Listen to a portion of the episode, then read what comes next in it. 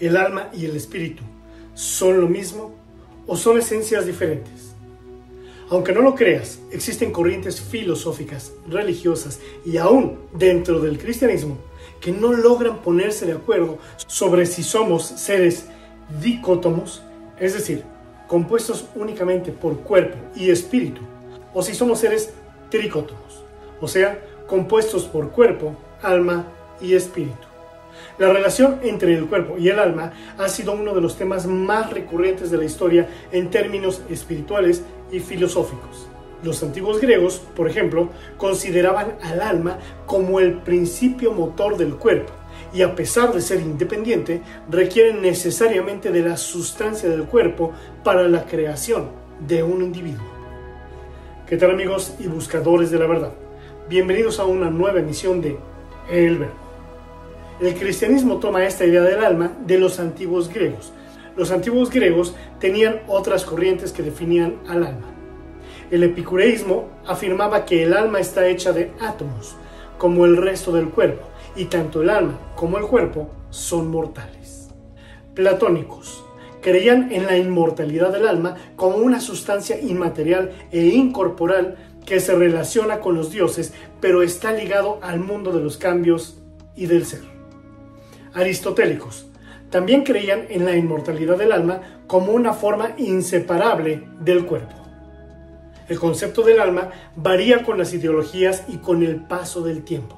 El concepto del alma como una dualidad es muy característico de las religiones orientales.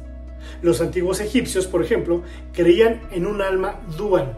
Por una parte existe el Ka o respiro, que se queda cerca del cuerpo cuando éste muere, y el Ba, que se define como el espíritu que viaja al reino de los muertos cuando se separa del cuerpo.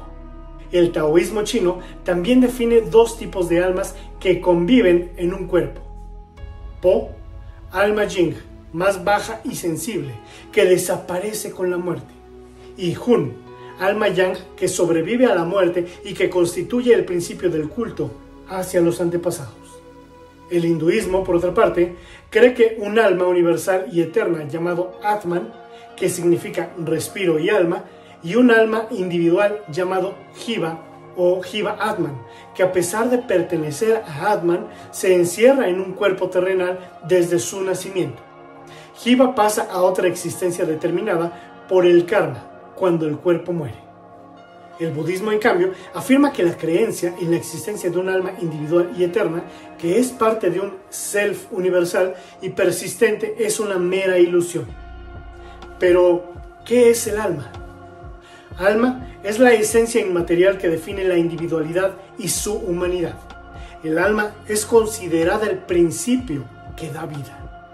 Alma proviene del latín anima y del griego psyche, que significa alma humana. Y en ese sentido, alma es sinónimo de psique, es decir, el soplo vital o el sí mismo, pero también es sinónimo de individuo, persona o habitante. Según la teología, es decir, el estudio de Dios, el alma es una parte del individuo que contiene una porción divina y que se cree que sobrevive a la muerte del cuerpo.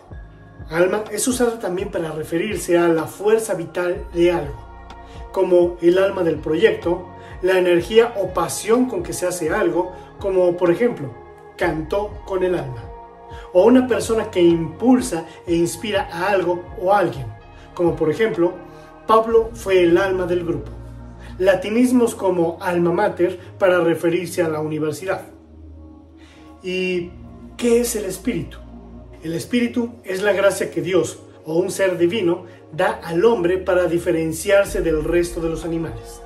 El espíritu es definido como el alma racional donde reside el pensamiento, la espiritualidad y la comunión.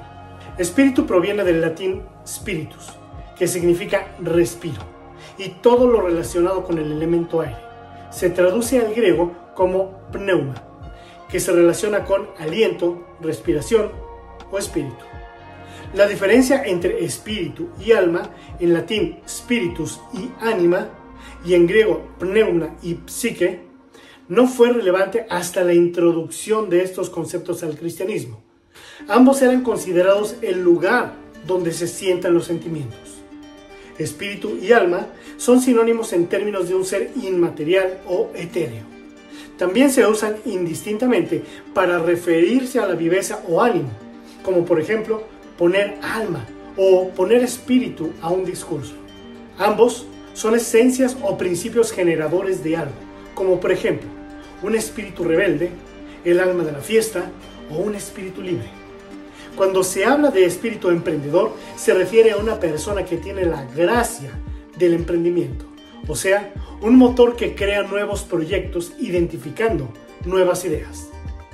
Espiritual es lo contrario de material, o sea, es todo lo relacionado con el espíritu o lo inmaterial, como por ejemplo, el ascetismo enseña a desapegarse de lo material para cultivar y perfeccionar el lado espiritual o como la flor de loto, que simboliza la pureza espiritual. El espíritu se diferencia del alma porque el espíritu es considerado universal, en contraste con el alma que es individual. Según la teorización cristiana, el hombre se compone de tres elementos, el cuerpo, el alma y el espíritu. En este sentido, el cuerpo es el soma o lo carnal, el alma es lo que nos imprime la personalidad individual, donde reside la imaginación, los sentimientos, la razón, la mente, la emoción y la voluntad. Y finalmente, el espíritu es la herencia divina de nuestro ser, donde reside la fe, la esperanza, la reverencia y nuestro mundo espiritual. La introducción del Espíritu Santo representa justamente el Espíritu Divino y Sagrado de Dios. Pero, ¿Qué dicen las escrituras bíblicas al respecto? El alma y el espíritu son dos principales aspectos inmateriales que la escritura atribuye a la humanidad. Puede ser confuso intentar distinguir las diferencias exactas entre los dos. La palabra espíritu se refiere solo a la parte inmaterial del hombre. La raza humana tiene un espíritu, pero nosotros no somos un espíritu. Sin embargo, en la escritura nos habla de la importancia y la conexión del espíritu hacia con Dios. En los escritos de Pablo, el espíritu era el eje de la vida espiritual de un creyente. El espíritu es el elemento que le da al hombre la habilidad para tener una relación íntima con Dios.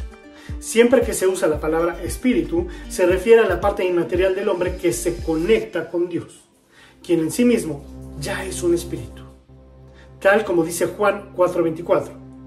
Dios es espíritu, y quienes lo adoran deben hacerlo en espíritu y en verdad. La palabra alma se refiere no solamente a la parte inmaterial del hombre, sino también a la parte material. A diferencia de que el hombre tenga un espíritu, el hombre es un alma. En su significado más básico, la palabra alma significa vida. Sin embargo, la Biblia va más allá de la vida y se adentra en muchas áreas. Siempre que la palabra alma se usa, se puede referir a toda persona viva o después de muerta. El alma y el espíritu están conectados, pero son independientes uno del otro, o sea, están separados, tal como dice Hebreos 4:12. Ciertamente la palabra de Dios es viva y poderosa, y más cortante que cualquier espada de dos filos penetra hasta lo más profundo del alma y del espíritu, hasta la médula de los huesos, y juzga los pensamientos y las intenciones del corazón. El alma es la esencia del ser humano, es lo que somos. El espíritu es el aspecto de la humanidad que conecta con Dios. Como dije al inicio, existen corrientes cristianas que dicen que únicamente estamos compuestos por cuerpo y espíritu, y otras que tenemos cuerpo, alma y espíritu y aunque se jalonean unos a otros por ver quién tiene la verdad, lo cierto es que en Hebreos 4:12 habla sobre que tenemos alma y espíritu, y por supuesto un cuerpo humano. Como dato curioso, en 1907, un médico y científico norteamericano llamado Duncan McDougall realizó un experimento en el cual conectó básculas a camas de gente convaleciente a punto de fallecer ya que él tenía la hipótesis de que el alma, si es que existía, debía tener peso, aunque fuera mínimo. Cuando las personas convalecientes del experimento comenzaron a morir, las básculas comenzaron a registrar que cada paciente fallecido pesaba 21 gramos menos. Y antes de que digan que fue por los fluidos o por la masa corpórea, etc., el doctor McDougall ya tenía contemplado eso. Pero al final, todos pesaron 21 gramos menos al momento de registrar su muerte, como si algo etéreo que estaba en su interior saliera de ellos. Por supuesto que la mayoría de la comunidad científica no le agradó el resultado de dicho experimento y trataron de desacreditar al Dr. McDougall por todos lados, al grado de no reconocer su trabajo, ya que esto echaría abajo muchas de sus teorías, ya que si aceptaban la existencia de un alma o espíritu, tendrían que aceptar la existencia de Dios. Nada me encantaría más que leer tu comentario u opinión al respecto. Así que escríbelo en la caja de comentarios, yo con gusto lo leeré y te responderé. Bien amigos y buscadores de la verdad, realmente agradezco el tiempo que han dedicado e invertido en ver o escuchar esta emisión, la cual les pido compartan en sus redes sociales para que otros buscadores de la verdad la encuentren. Si te gustó mi contenido, regálame un buen like y suscríbete a mi canal. Recuerda hacer clic en la campanita de abajo para que te llegue una pequeña notificación cada vez que suba un nuevo e interesante video. Les deseo mucha luz y que en verdad sean libres. Gracias y hasta la próxima.